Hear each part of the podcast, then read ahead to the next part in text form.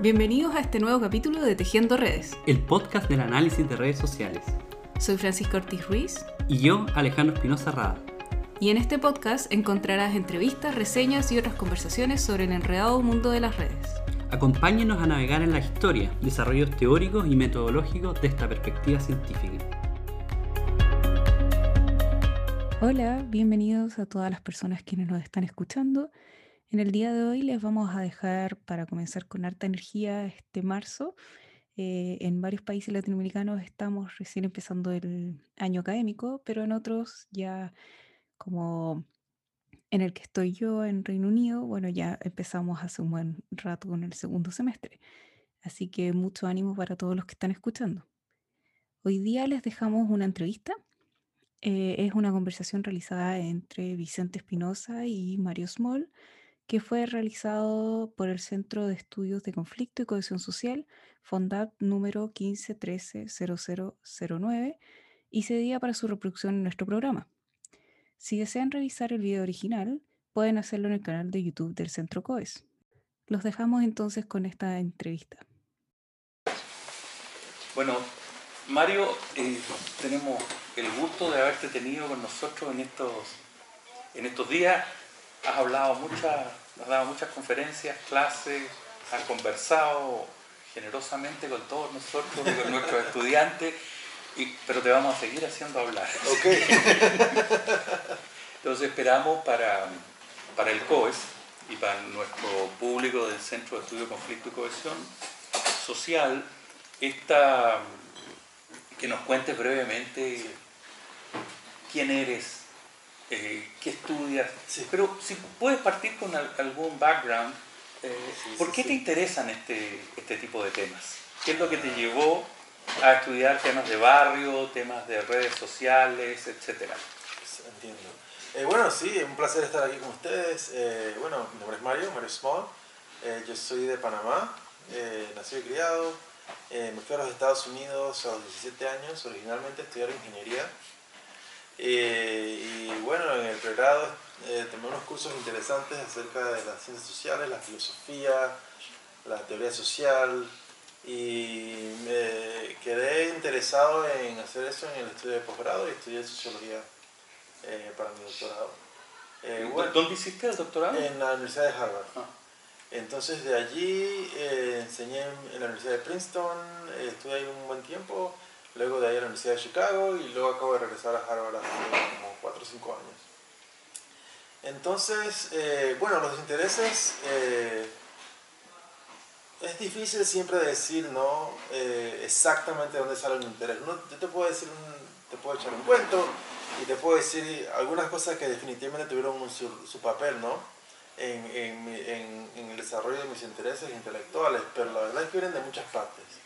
Las redes sociales, eh, yo creo que parte tiene que ver eh, con el hecho de que soy inmigrante en los Estados Unidos. Ujú. Y como decía el gran Edward Said, el inmigrante siempre, especialmente el inmigrante intelectual, eh, siempre es un poco desconectado de la sociedad local. Y para mí que, y por, en la filosofía de Said eso era importante, esa mentalidad de desconexión era importante eh, para poder eh, observar objetivamente. Sí. Bueno, algo que también está en Simmel, cuando habla del extranjero, ¿no? Esa es la, Exactamente. es- es la misma idea. Exactamente, George Simmons es esa misma, una similar idea, exacto. El extranjero tiene como una perspectiva que el local no tiene. Y para mí que ese tipo de influencias eh, eh, me afectaron mucho, me, me- me llegaron a afectar en el sentido de que me interesó mucho las relaciones interpersonales. Entonces, parte de lo interesante de esto es que yo no estudié las redes sociales en el posgrado. Yo, el estudio formal de las redes sociales, para mí empezó mucho después. Ajá. Es más, ya tenía la permanencia. Había escrito, había escrito el primer libro, estaba en el proceso del segundo. Y... ¿Tu primer libro fue sobre quién entonces? ¿Fue Sí. basado en tu tesis doctoral? Sí, sí, correcto. Mi primer libro fue basado, el, el libro se llama Villa Victoria. Eh, fue un estudio de una es un estudio urbano. Fue un estudio de una barriada en la ciudad de Boston, una barriada pre- principalmente puertorriqueña. Por eso es que se llama Villa Victoria, a pesar de que estoy en Boston. Eh, Yo te, te cuento que también en Santiago tenemos una, población La Victoria y que ¿Ah, sí? tiene la historia es más o menos semejante. ¿Cómo salió el nombre? ¿Eh? Por eso, porque lograron el derecho a quedarse en ¿Ah, esos sí? terrenos que ocuparon ilegalmente. Muy parecida. Eh, claro, tiene mucho... Sí. Cuando yo leía esto me daba cuenta que había un parentesco porque le pusieron la victoria. Eh, es una historia que te la puedo contar después, yo también escrito Sí. sobre eso, pero eh, eh, Tiene simplemente mucho para... parecido.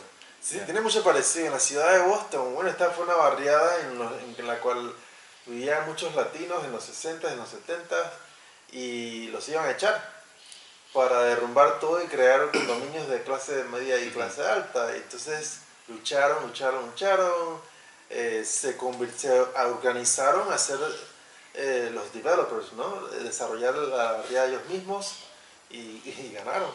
Y por eso le pusieron el nombre, no, Villa Victoria. Qué, qué cómico, ¿no? Sí, es- me imagino que habrá muchas Villa Victorias en el mundo. Seguro. Muchos estudios de la Seguro. Victoria, ahora me voy a pensar. Sí, en Santiago hay un par, pero hay una que es tradicional. La y que- Victoria. la Victoria, y que también ha pasado por un periodo de decadencia eh, posteriormente, como, como tú muestras ahí. Exacto. Pero que tiene esos recursos, el, el recurso a la historia, a una Exacto. cultura de organización común, a la autonomía, que es muy interesante. Sí, sí, Eh, sí, eh, tiene muchos paralelos. eh, hay- se pueden trazar muchos paralelos. Sí, sí, sí, sí, la voy a tener que buscar, la Victoria. Eh, sí, entonces, bueno, eso fue lo que estudié. Perfecto. Mira, en, en e- en ese libro y en tu tesis tú empiezas a desarrollar una crítica a los efectos de vecindario, neighborhood effects. Correcto. En, en el sentido que no hay un barrio que sea igual, un barrio pobre que sea igual a otro barrio pobre, que no hay que tratarlos como una institución, sino que más bien hay que desempaquetar los mecanismos Correcto. que son los que producen la cohesión o la desintegración del, del barrio, que uno no puede dar por supuesto que por ser pobres son barrios eh, desintegrados. Correcto. Entonces, no sé si puedes elaborar un poco sobre esa, sobre esa idea. Sí. Mira, fue una idea que empezó con el estudio del campo. Yo estudié en Boston. Y en esos entonces, eh, la teoría principal de los, de los aspectos del vecindario se habían desarrollado por unos sociólogos muy importantes que habían estudiado en, en la ciudad de Chicago y muchas veces en la Universidad de Chicago misma. El profesor William J. Wilson, que casualmente fue uno de mis asesores en la tesis, eh, fue profesor en la ciudad de Chicago por muchos años y él estudió las barriadas en Chicago. Muchos de, su- de sus estudiantes eh, fueron sociólogos muy famosos, Loic Bacant y otros que habían estudiado la ciudad de Chicago. Y por ende habían desarrollado una teoría de lo que pasaba en las barriadas pobres que era muy consistente, pero que se había basado mucho en una sola ciudad. Yo en ese, yo, el Villa Victoria, eh, obviamente el estudio fue una ciudad totalmente distinta. La ciudad de Boston tiene como 600.000 personas, Chicago tiene 3 millones. Eh, la barriada misma era muy diferente y me di cuenta que el, o sea, el estudio de, de la barriada de Villa Victoria no te llevaba las mismas ideas, no te llevaba la idea de social isolation, no te llevaba a la idea de la isolación, de la isolación social, ¿no? No te llevaba- sí. el aislamiento social, perdón. No te llevaba a la, a la idea del el deinstitutionalization, esta idea de que no hay guarderías y no hay supermercados y no hay bancos, no era la misma cosa. Entonces, obviamente, uno, hay mucha gente que te mira a Boston y dice, bueno, Boston es especial, o Villa Victoria es especial, esta barriada es de latinos, no es de afroamericanos, se llama Villa Victoria, una lucha, tiene esta historia, pero a mí me parecía que que el punto no era que Villa Victoria era, era un lugar especial, el punto más importante es que habíamos desarrollado unas teorías bastante complejas en base a un par de ciudades. Entonces, eh, la crítica mía fue en parte empírica y en parte teórica. La parte empírica es que se tiene que estudiar mucho más que una sola ciudad y con el tiempo a estudiar esto empíricamente me di cuenta que efectivamente las barriadas pobres han cambiado. Hoy en día, las barriadas pobres de bajos ingresos son mucho más diferentes de ciudad a ciudad de lo que era el caso en los 90s o en los 80s. O sea que hoy en día, la idea de que estudias una barriada y las conoces todas es mucho más falsa que en ese entonces. Y la, la, la crítica teórica fue de, ese, de la perspectiva total en la cual se concibe la barriada pobre como una institución Se le dice el gueto es una institución, le dicen. El gueto es una institución que tiene ciertas características que siempre se van a ver. Siempre va a haber eh, poca población, siempre va a haber un montón de violencia, siempre van a haber escasos recursos eh, eh, económicos y, institucionales. Esta idea de esta del gueto de esta institución originalmente se había desarrollado en el estudio de los guetos de los judíos en Europa y se había retomado esa, esa concepción del gueto, a estudiar lo que estaba pasándole a los afroamericanos en los Estados Unidos. Por mí me parecía que esa concepción del gueto eh, mezclaba un montón de cosas que a veces se ven juntas, pero muchas veces no.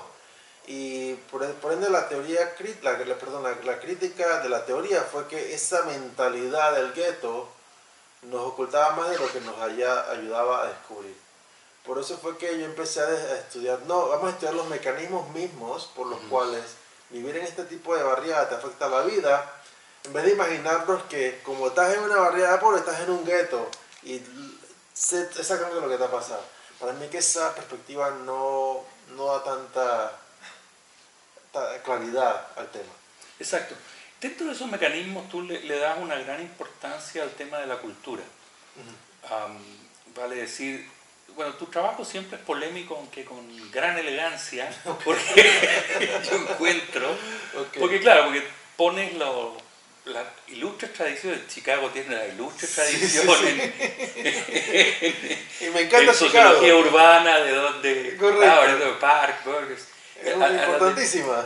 claro, hasta William Julius Wilson, que en esa época era como la, la culminación de esa misma escuela y claro, y tú llegas y dices, mire, la verdad, esto, Chicago no es igual al resto, etcétera. Entonces, pero igualmente con esta idea de la cultura de la pobreza, que está asociada también a, a, la desorganización eh, social, pero también estaba Lewis, que tenía esta idea de que los pobres reproducen eh, su pobreza a través de una cantidad de prácticas, creencias, normas, etcétera. Exacto. Eh, idea que tú también eh, criticas. Correcto, correcto. Y por el contrario afirmas que hay otros elementos eh, de la cultura que, son, que importan y son los que ayudan entonces a obtener logros como los que obtiene este barrio, que es finalmente no ser demolido, arrasado como la parte italiana de la, que estudió Gans en otro momento. Exactamente. sino que la, la logran eh, imponerse a la eh, eh, imponer su propia idea y lograr un barrio que además tiene base estética ¿no? en, Exacto. en, Puerto Rico. Exacto. entonces es como un pedazo de Puerto Rico puesto de vuelta en, la ciudad de Boston. en Boston. Exacto.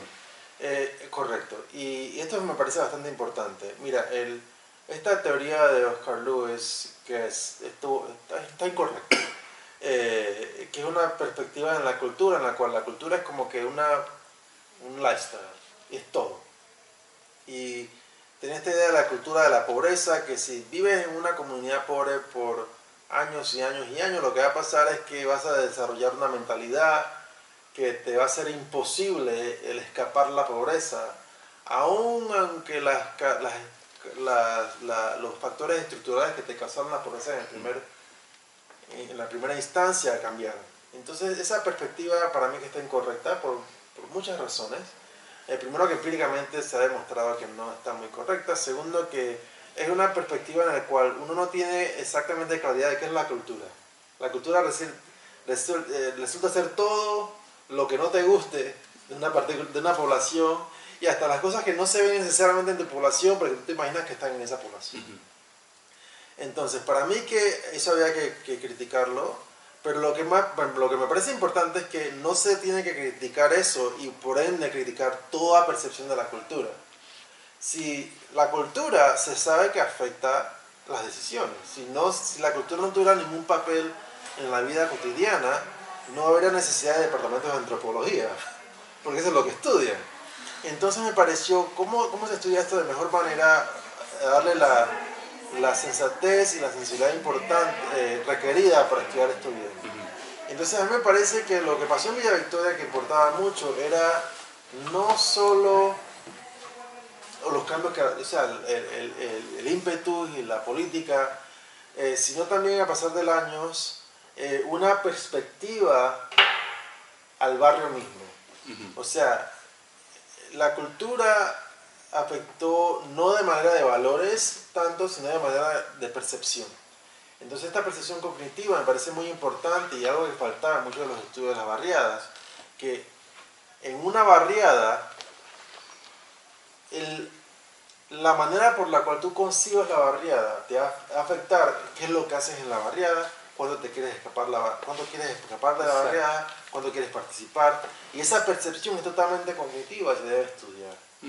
Sí, ahora, si yo interpreto bien en lo que, lo, lo que dices, el, este momento de los años 60, cuando logran eh, movilizarse colectivamente para obtener de la agencia que estaba encargada del, que iba a demoler el barrio, pero logran obtener una remodelación, un mejoramiento, sin que los echen del barrio y, lo vuelven a poblar, se convierte en una especie de mito fundante de, la, eh, de, la, comunidad. Correcto. Eh, y tú después recalcas porque esta cultura no está ajena a las redes sociales que existen en el barrio, pero que son redes que son movilizadas por unos pocos líderes que son muy eficaces en restablecer o actualizar ese, ese mito en, en, algunos momentos. Yo no sé si tú estarías de acuerdo con esa interpretación.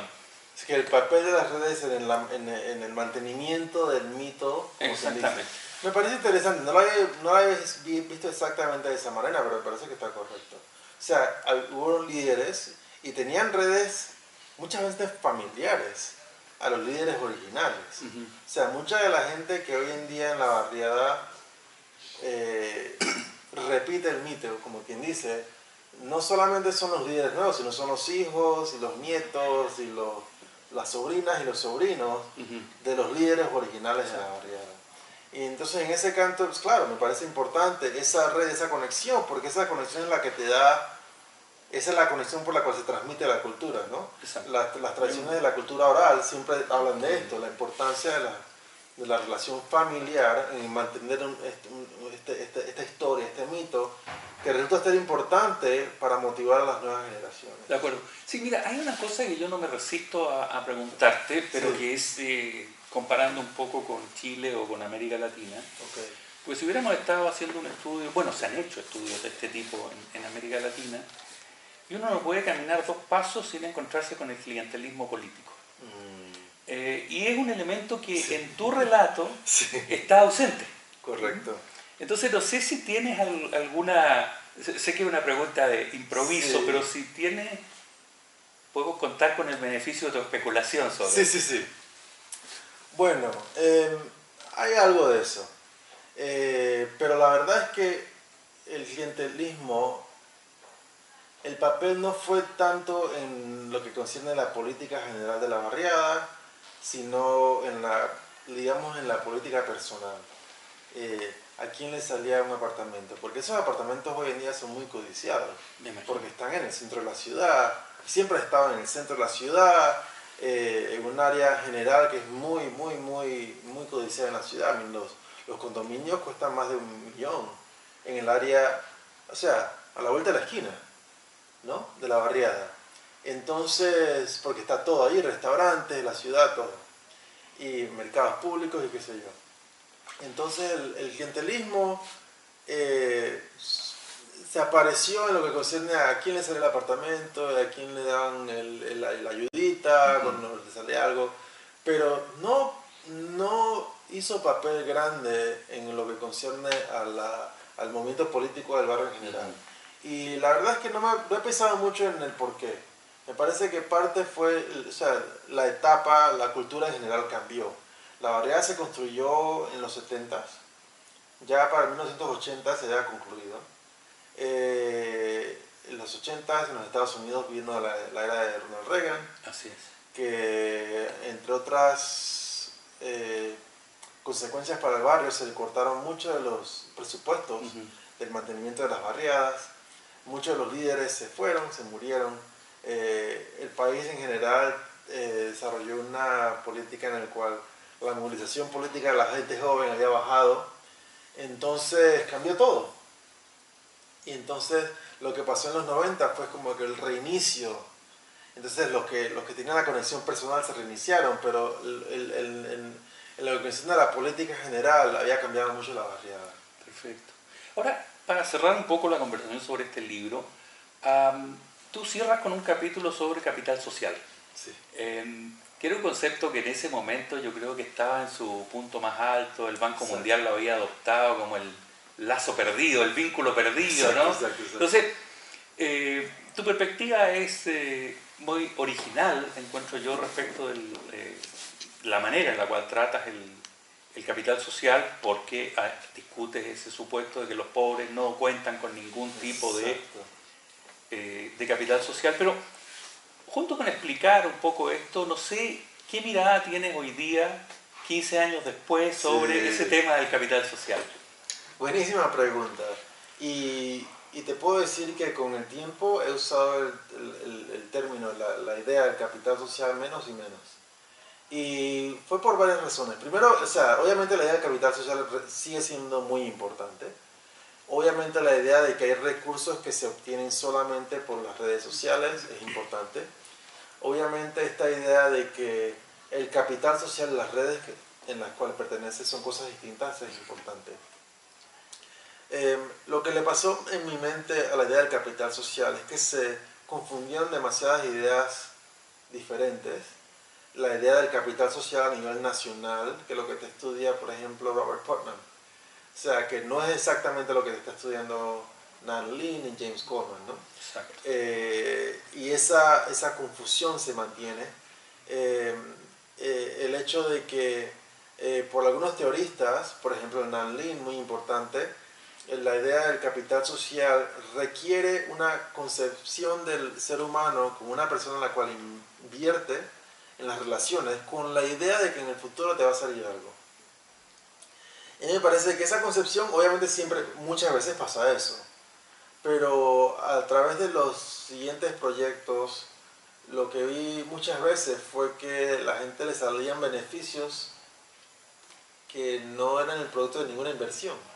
No tenían nada que ver con inversión. Era sociabilidad estilo Zimmer, la gente que se conocía, pero no era esa percepción que Nan insiste, Lin insiste, pero que también se ve en James Coleman y también se ve en Bourdieu. Así en Bourdieu, a pesar de que Bourdieu obviamente tiene muchas críticas a la idea del rational choice, él también tiene una percepción en la cual el capital social es el producto de lo que dice investment strategies. Eh, te dice que las, esas estrategias de inversión pueden ser conscientes o inconscientes, que me parece, me parece una, una, una, discusión un poco rara. ¿Cómo se puede invertir estratégicamente, pero no conscientemente? Nunca lo entendí. Para mí que Bourdieu fue una de las muchas contradicciones del gran Bourdieu, hay muchas, eh, entonces, a pasar del tiempo me di cuenta que habían demasiados elementos que no encajaban con lo que me interesaba empíricamente. Entonces, no es que decidí que no jamás voy a lidiar con, con, la, con, la, idea, pero eh, empecé a descubrir que la idea de las redes sociales captaban más de lo que, de lo que me interesaba.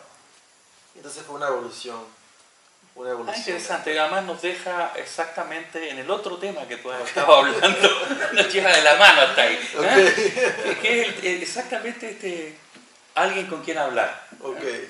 Y que tú también tienes ahí una entrada derribando los grandes eh, tradiciones, ¿no? O los, digamos, los grandes supuestos que hay construidos respecto del análisis de redes sociales Correcto. en términos de por dónde circula la confianza. Exacto. Y entonces, no en este libro, pero tú tienes un artículo que se llama ¿Por qué uno elige gente irrelevante para hablar cosas importantes? Algo así, ¿no? Exacto. Entonces, que es un poco eh, esta idea, o sea, tú criticas el supuesto de, la teoría de redes sociales que para ser diversa o para contar con lo que se llaman lazos débiles necesitas redes de, mayor tamaño que ciertas metodologías generan, el generador de nombres en particular, generarían solamente lazos fuertes, eh, mientras que tú lo que muestras es que eso no tiene por qué ser de esa, de esa manera. Exactamente. Y reanalizas incluso lo- los datos y tienes datos propios. A mí me parece muy interesante el, el- el estudio este del, del libro que, está, que, que- que comprende un estudio eh, etnográfico, digamos, de alguna manera, y otro ya más eh, mainstream eh, con encuesta representativa a nivel Exacto. nacional, etc. Exacto. Entonces, ¿por, por, por qué? Et- Esto es una, es una idea algo contraintuitiva, ¿no? Sí. Esta idea de que uno las cosas que le importan las habla con gente que con la cual no tiene un vínculo especial. Cualquiera. Exacto. Eh, bueno, eh, correcto. Mira, y esto eh, quizás esta parte de la, es parte de la respuesta a la pregunta con que empezaste, la cual fue eh, cómo decides qué estudiar, ¿no? Y esto fue un, un interés y estos, estos libros no es que yo empiece a decir que no, que quiero derrumbar la Chicago School y que, que se vaya a no sé Granovetter, dónde, que se- se vaya a su casa. No, no empiezo así. Yo empiezo de que ah, esta teoría es interesante. Entonces hago muchos estudios de, de campo y si en el estudio de campo yo encuentro algo que no, no, con- no cae con la teoría, ah, no- yo quiero saber por qué. Ujú. Y entonces así empezó este estudio. Entonces en este campo lo que pasa es que también me di cuenta que hoy en día el estudio de las redes es enorme. Y no solamente es enorme, sino es muy regimentado. Cualquier teoría de la red social, teorista de la red social te va a decir, hoy en día, si quieres aprender cualquier cosa de la red social, ya sea su estructura, ya sea cómo se usa, ya sea la difusión, lo primero que tienes que hacer, map the network, captura la red social. Y entonces, en este caso, lo primero que sería es que, bueno, lo que quiero descubrir es con quién la gente discute las cosas personales. Lo primero que se hace, map the network. O sea, que le voy a preguntar a la gente con quién discute las cosas personales o quiénes son las personas que tiene cercanas. Me parece que el problema es que ese método deductivo, el cual empieza con la red social, te fuerza, te fuerza a, a- a- a seguir un, un campo, un camino que no es necesariamente el mejor camino para responder a la pregunta original. Entonces no es que nunca sea, pero en este caso efectivamente es lo incorrecto. ¿Y por qué? Porque es un campo en el cual cuando tienes el- la red social, lo primero que vas a hacer es que vas a decir, obviamente la gente no va a discutir todo con todo el mundo, y vas a decir, bueno, obviamente va a discutir con la gente hace fuerte y vas a, re- vas a reafirmar una idea que está incorrecta. Yo lo que hice fue, bueno, ¿qué pasa si en vez de empezar con esta idea, en vez de empezar con el mapping, el network, empiezo con la decisión? Hablar. O sea, cuando quieres hablar, quieres hablar. Y en vez de decirle a la gente con quién hablas o con quién hablarías o con quién hablas por lo general, te pregunto, la, la última vez que hablaste, la última vez que efectuaste este hecho, esta acción, ¿con quién fue? ¿Con quién? No importa con quién fue, ¿con quién fue? Y al hacer eso, lo que descubro repetidamente es que la gente, francamente, tiene una inclinación a hablar con cualquiera. No todo mundo, y no, no es cualquiera literalmente, pero habla con una cantidad de personas, mucho más- una calidad de personas mucho más amplia de lo que uno se imagina teóricamente. Entonces, este fue un proyecto en el cual la idea empírica de descubrir con quién habla la gente también fue una oportunidad para estudiar una cuestión teórica, Sí. que es la cuestión de cómo se estudian las redes sociales. Me parece que esa pregunta teórica es obviamente importante por razones mucho más del, del temita este de con quién uno decide confiar algo importante, porque te llega un- una, una percepción más amplia de lo que son las redes. Sí, pero ¿cuál, cuál sería tu explicación? a, por ejemplo, tú estudias acá estudiantes de doctorado, de Sí. posgrado, ¿no? Exacto. De, lo- el criterio por lo cual lo seleccionaste me parece algo La vida es horrible. un poco año. cruel, digamos, porque estás buscando personas que estuvieran sometidas a mucha tensión, mucha crisis, mucho Exacto. problema. Exacto. Y, y eso se encuentra con gran probabilidad en, Sí, sí, en los estudiantes de posgrado. Correcto. Ah, pero entonces, eh, ¿cuál es la razón por la cual un estudiante que está pasando por problemas de ah, rendimiento o de que no le está yendo bien, prefiera, en lugar de hablar con su hermana, por ejemplo, prefiere hablar con una tía que Exacto. no he visto en mucho tiempo, Exacto. o, o con alguien en el metro, qué sé yo, o en el tren. eh, ¿cuál, Exacto. cuál es la razón de eso? Exacto, hay varias razones. Eh, una de las razones más importantes, bueno, hay un- una calidad de razones que tienen que ver con las redes sociales, eh, que pocas personas habían dicho antes, antes de ver los resultados, pero una vez que ven los resultados se imaginan, que es el hecho de que cuando estás en una red eh, densa, Ujú. todo el mundo se conoce. Y si quieres hablar de algo privado y se lo dices a una de esas personas, todo el mundo te lo va a saber. Y por motivos de prestigio social, o por motivos de que te dé pena, o por motivos de mantener la calidad de las relaciones, por motivos de no perder las relaciones, eh, la gente evita discutir a, a cosas personales con, con esta gente que está metida en su, en su en, en la densidad de, de una red cercana y densa. Eh, pero me parece que hay otra razón que tiene mucho más que ver con las relaciones interpersonales que no había pensado y no había descubierto hasta hacer el libro. Esto jamás lo había leído y esto lo descubrí con las entrevistas. Ujú. Y fue el hecho de que las relaciones cercanas eh, son, tienen el, el multiplexity, son multiplexas. Sí, sí, eh, mul- eh, múltiples o... Múltiples, no sé cómo se, es un tema. Multipleja tendría que multiplejas ser. tendría que ser, ¿no? Eh, no solamente complejas, sino como múltiple y multiplejas. compleja. sí, juntos. Exacto. Sí, debería ser. Multiplejas, claro, claro. Que es un término desarrollado por antropólogos en los 60 y 70 que estudiaban las redes sociales. Y la idea es que una relación eh, con un colega que no conoces muy bien es una relación simple, que es tu colega nada más.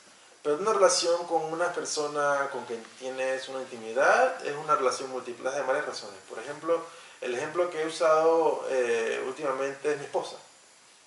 Mi esposa es obviamente mi íntima, eh, pero también ahora que tenemos una hija, es, es pariente conmigo. Los dos somos padres. O sea que es, mi, es como mi, mi partner en ese sentido.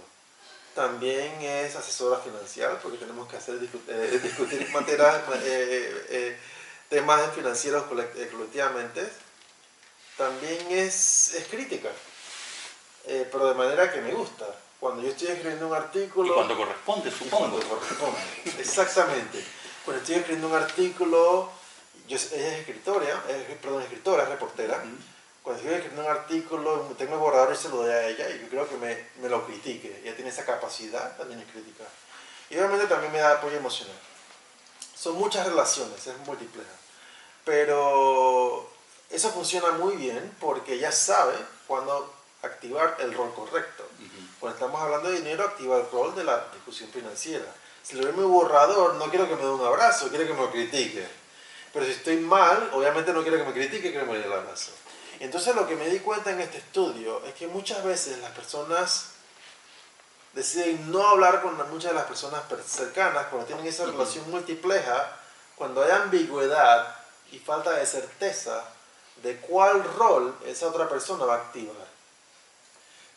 Muchas de las personas, por ejemplo, eran jóvenes, mujeres 25 o 26 años, que tenían relaciones semipermanentes con los novios. Y te decía muchas veces, una de mis consejeras principales son mi mamá. Yo confío en todo en mi mamá, te decía. Mi mamá siempre, ella lo sabe todo. Entonces les discutía y le decía, ¿qué es lo que te preocupa ahora? Bueno, tengo un problema con mi novio. Bueno, ¿a quién se lo has dicho? Bueno, le dije a mi, a mi amiga de tal o a tal colega. ¿Y qué tal tu mamá? Me dice, no, a mamá jamás.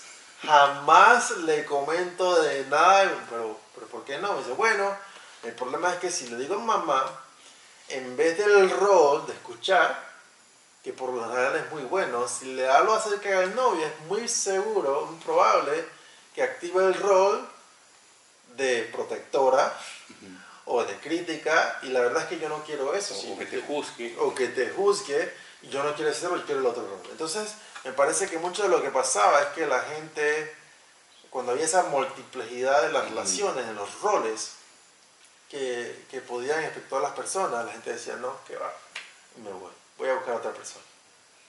Está bien.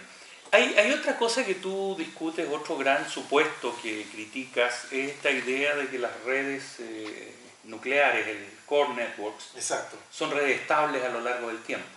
Tú dices que son redes que eh, varían mucho en su, Sí. en su composición, si bien no en algunas cualidades Exacto. como la densidad o la conectividad. Entonces, Exacto. no sé si puedes explicar Sí, sí, por qué se van reemplazando entonces estos Me parece muy integrantes a lo interesante. largo del tiempo. Sí, sí, sí, me pareció muy interesante. Y hay una, tengo que clarificar algo. El, la red que es bastante estable en su compos eh, no en, en los miembros, pero en sus características, es la red que le dicen el Core Discussion Network. Claro. Esa, esa red que sale de esa pregunta famosa Del generador de nombres. el generador de nombres que originó en, en- en los Estados Unidos en el General Social Survey, la encuesta general Social. social, que les pregunta a las personas, eh, de vez en cuando todo el mundo tiene asuntos importantes que discutir. Cuando tienes asuntos importantes que discutir, ¿con quién los discutes? Exacto. Así te preguntan, ¿no? Entonces la idea es que tú les no, cuando, cuando te hacen la encuesta tú le dices, bueno, eh, mi esposa, eh, mi amigo tal, mi colega cual. Entonces, ahí tienen tres nombres, entonces se hacen más preguntas y se saca la red personal de la, la red de la persona. Ujú. Y entonces eh, es una pregunta muy famosa que se ha hecho- usado en encuestas en el mundo entero, en Chile. De, de hecho la tenemos en nuestro papel. Vamos a ver, después de tu crítica, sí, ¿qué, qué es lo que podemos hacer? Es una pregunta que tiene muchas capacidades bonitas, incluyendo el hecho de que es muy consistente en el tamaño y la densidad con el tiempo, eh, pero tiene problemas. Y uno de los problemas es que cambia mucho y cambia bastantemente al cambiar de contexto rutinario las personas. Esa es una idea muy interesante, no sé si puedes seguir elaborándola. Sí, sí, me pareció muy interesante. O sea, que lo que vimos fue que... Porque tú reanalizaste los datos de la GSS, incluyendo el contexto, y mostrando dónde funcionan las teorías y dónde se caen. Exacto, exactamente. Mira, eh, eh, una de las cosas que, que descubrimos fue que el contexto rutinario importa mucho más para las teorías importantes de las redes sociales que la gente se imagina. Eh, la teoría de las redes sociales, como te dije, empieza con la red. Tú capturas la red y con la red lo tienes todo. Eh, el problema con esa idea es que una red es una abstracción de las relaciones interpersonales que en la vida cotidiana pasan en muchos lugares. Eh, si tú me preguntas quiénes son mis, mis amigos cercanos, yo te voy a dar una respuesta, pero la respuesta que te voy a dar va a incluir a un montón de gente en un montón de partes de mi vida.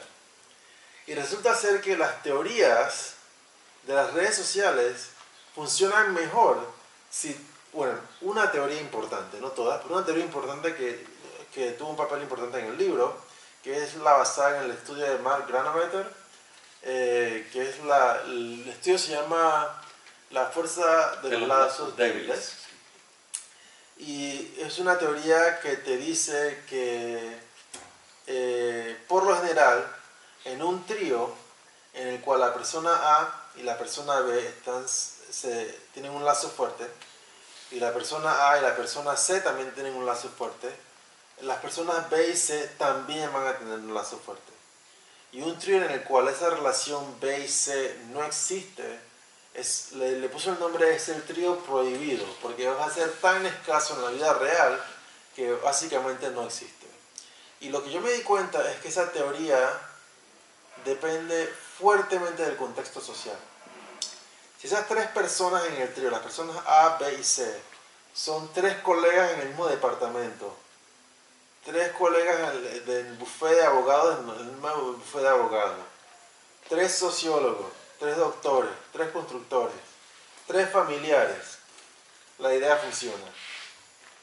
Pero en la vida, nuestras relaciones existen a través de contexto. Tú tienes colegas y tienes no colegas. Tienes gente que conoces en la iglesia, gente que conoces del gimnasio, gente de la barriada, del bar de la barriada, gente del club Kiwanis, gente del trabajo. Ujú. Y resulta ser si las tres personas son, están en contextos diferentes, la teoría no funciona. Y ese es el problema. Nuestras vidas existen en muchos contextos, no solamente en uno. Esa es una de las razones por la cual en este libro lo que estoy discutiendo es que so- en vez de solamente estudiar las redes sociales como estructura, estudiar las redes sociales como práctica. En la vida práctica, las redes existen en todas partes. En mi vida social, en mi vida práctica, yo tomo decisiones y las tomo en donde sea que esté. Al empezar solamente con la, el mapa de la red, como sociólogo, lo que pasa muchas veces es que elimino de la discusión muchas de las vidas, de las cosas que en la vida práctica sabemos que ocurren, sabemos que, que pasan de manera distinta.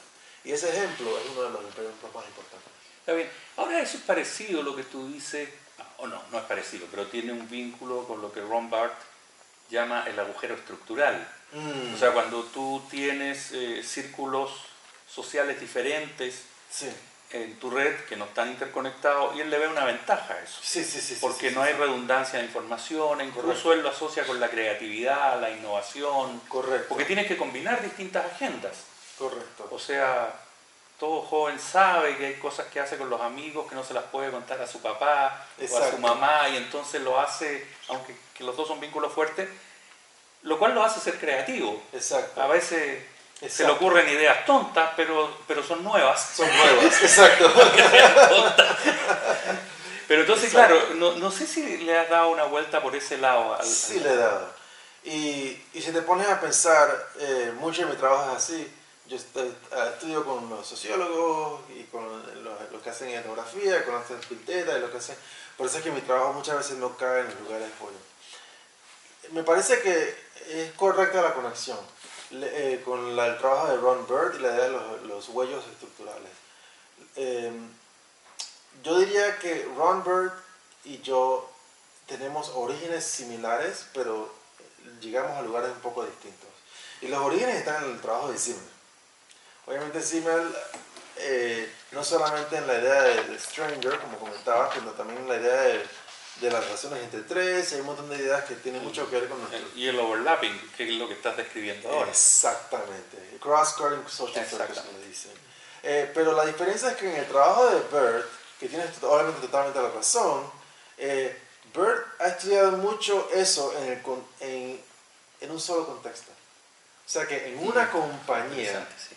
la persona que está conectada al departamento de mercadeo, el departamento de Research and Development, desarrollo de investigaciones, Sí, y al departamento de operaciones, eh, va a tener mejores ideas y más ideas originales y va a tener más, más probabilidad de subir eh, en la compañía que la persona que se la pasa toda la vida en el departamento de mercadeo y solamente conoce a las personas de mercadeo. En ese sentido es muy similar, pero es siempre en la compañía. Eh, la idea que yo estoy hablando es que en la vida real, hoy en día, en la vida urbana, Ujú. en la vida urbana cotidiana, en las grandes ciudades, la mayoría de nosotros, como dijo Simmel, vivimos vidas en muchos contextos diferentes. Y el hecho de estar en muchos contextos diferentes quiere decir que en la vida real mantenemos una, unas relaciones cotidianas que son muy veces como la idea del broker, eh, que, que, que Bert es- estudia solamente Ujú.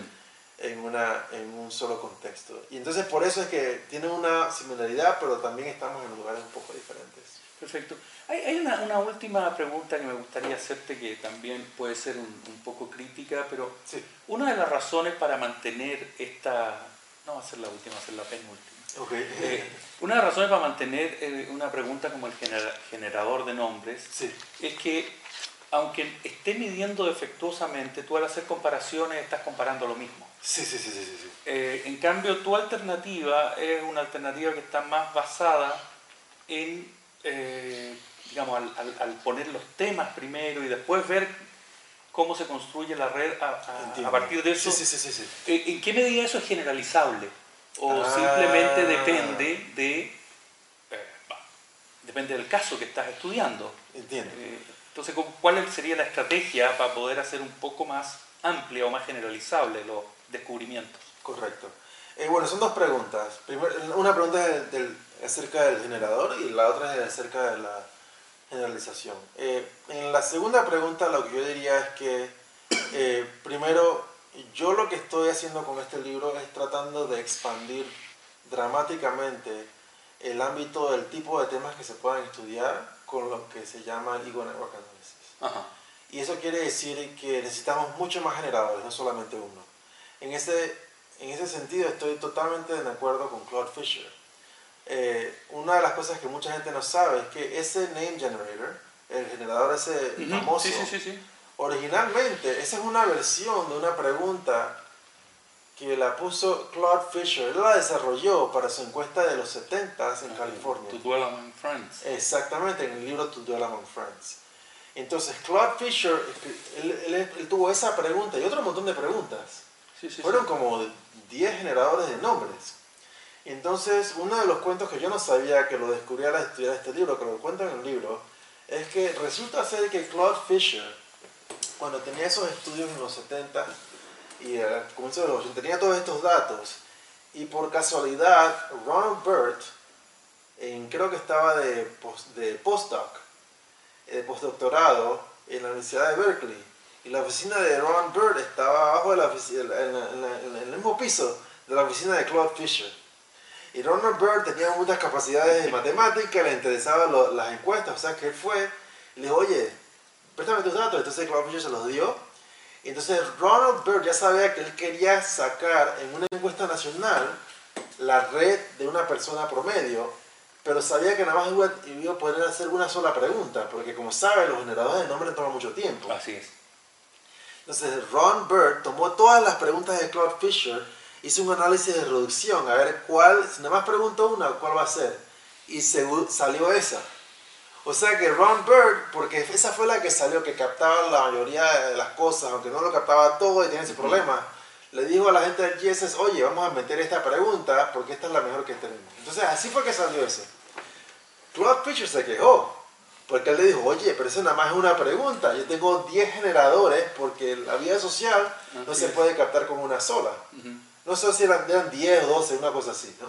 Entonces, pero Robert le dijo, pero yo, sí, pero es mentira que vamos a poner 10 generadores en la, en la- en la encuesta general social que nos va a costar un platal, no se va a poder, nada más se puede poner. Entonces, llega 20 años después, todo el mundo se apegó a esta pregunta, porque obviamente, como dices, tienes la comparabilidad con los Estados Unidos, la comparabilidad con el tiempo y eso. Entonces yo diría, mis respuestas son dos respuestas. Primero,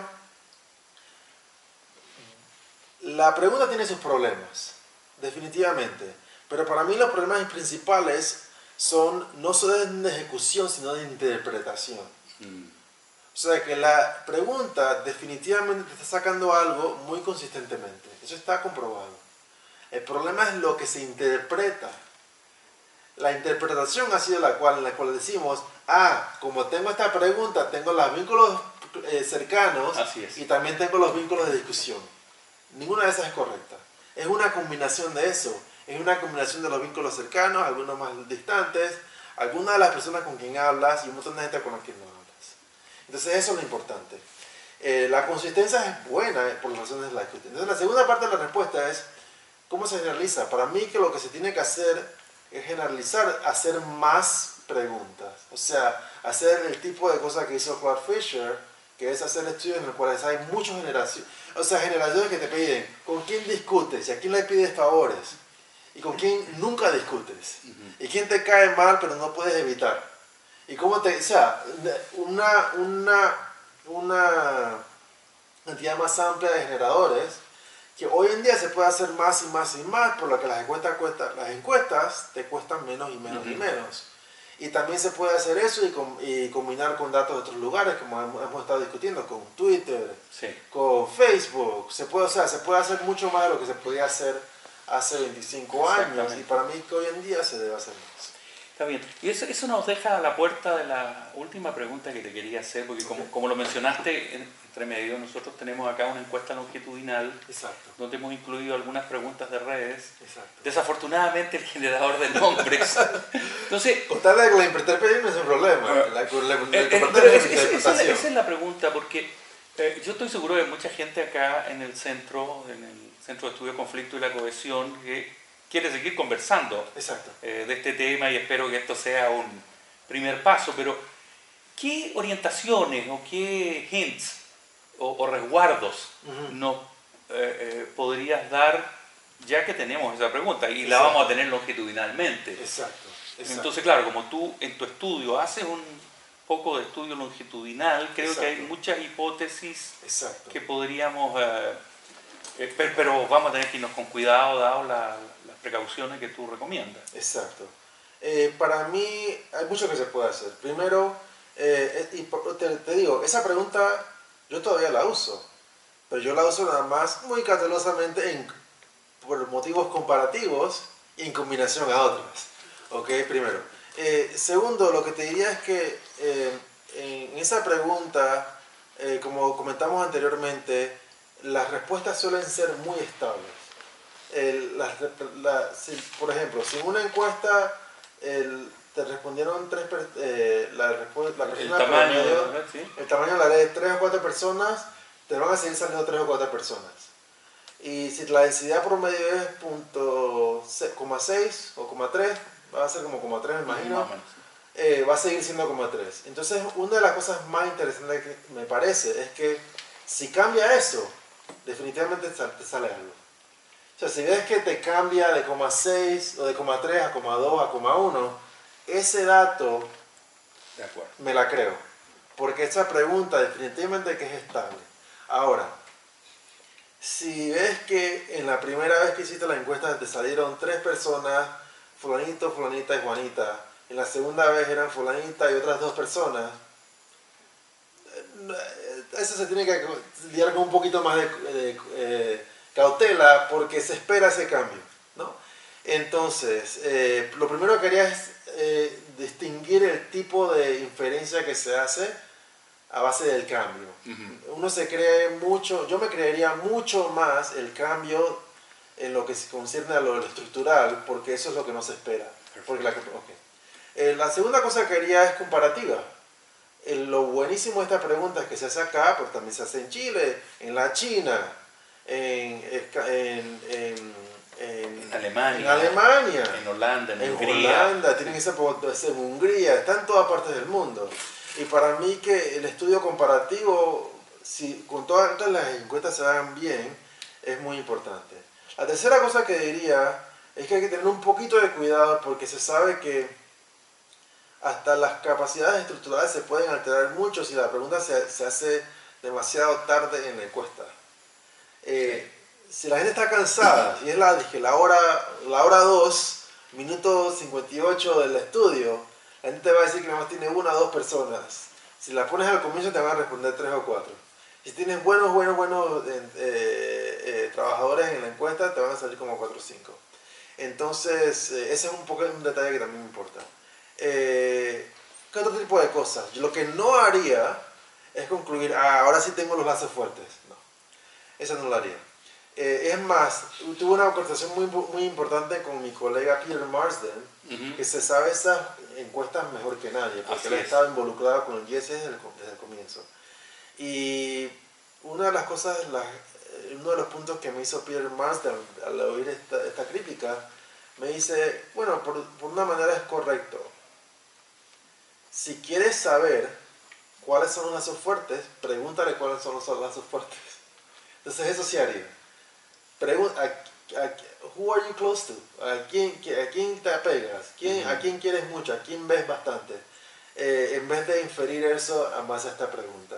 Y especialmente al saber el origen de esa pregunta. Eso fue nada más porque la que la, la- fue la que le salió a Claude Fisher en el análisis de Ron Bird en los 70 porque estaba en la oficina. Eso fue una cosa totalmente... Increíble. Sí, sí, sí, eso no fue... Porque yo hablé con Claude y yo los entrevisté a los dos. O sea, ¿cuál es el origen de esta pregunta tan importante? Que, no, que mira, y los dos me hicieron el mismo cuento. O sea, que fue exactamente eh, 100% concordancia de la idea. Y, hasta, y hasta el- o sea, la discusión, obviamente, el, el, el- el- argumento que tenían, lo- obviamente los dos puntos son muy valiosos, ¿no? Es mentira que vas a tener todo con una sola pregunta, pero también es mentira que el, que que el gobierno federal te va a pagar 10 preguntas con 40 eh, alters y no sé cuántas, o sea, eso te va a costar la, la encuesta externa, o sea, poder. O sea, que me parece que esa cautela es importante también. Genial, Mario, ha sido un gusto. Muchas gracias, sí, sí, un placer. y espero que podamos seguir manteniendo esta comunicación porque tú has visto en estos días ¿no? que en el, existe bastante gente joven trabajando en temas de barrio, Exacto. En temas de redes sociales y, Me encanta. y, y eso entonces se está multiplicando. Sí, inspira Sí. mucho, inspira mucho la, la juventud eh, intelectual en Santiago. Me ha inspirado bastante. Muchas gracias. Muy bien. Este fue el capítulo de hoy. Esperamos que lo hayan disfrutado. Recuerden que el primer miércoles de cada mes publicaremos nuestros capítulos. También nos pueden enviar anuncios o sugerencias para el programa a nuestros correos. Nos vemos en una próxima oportunidad para seguir tejiendo redes.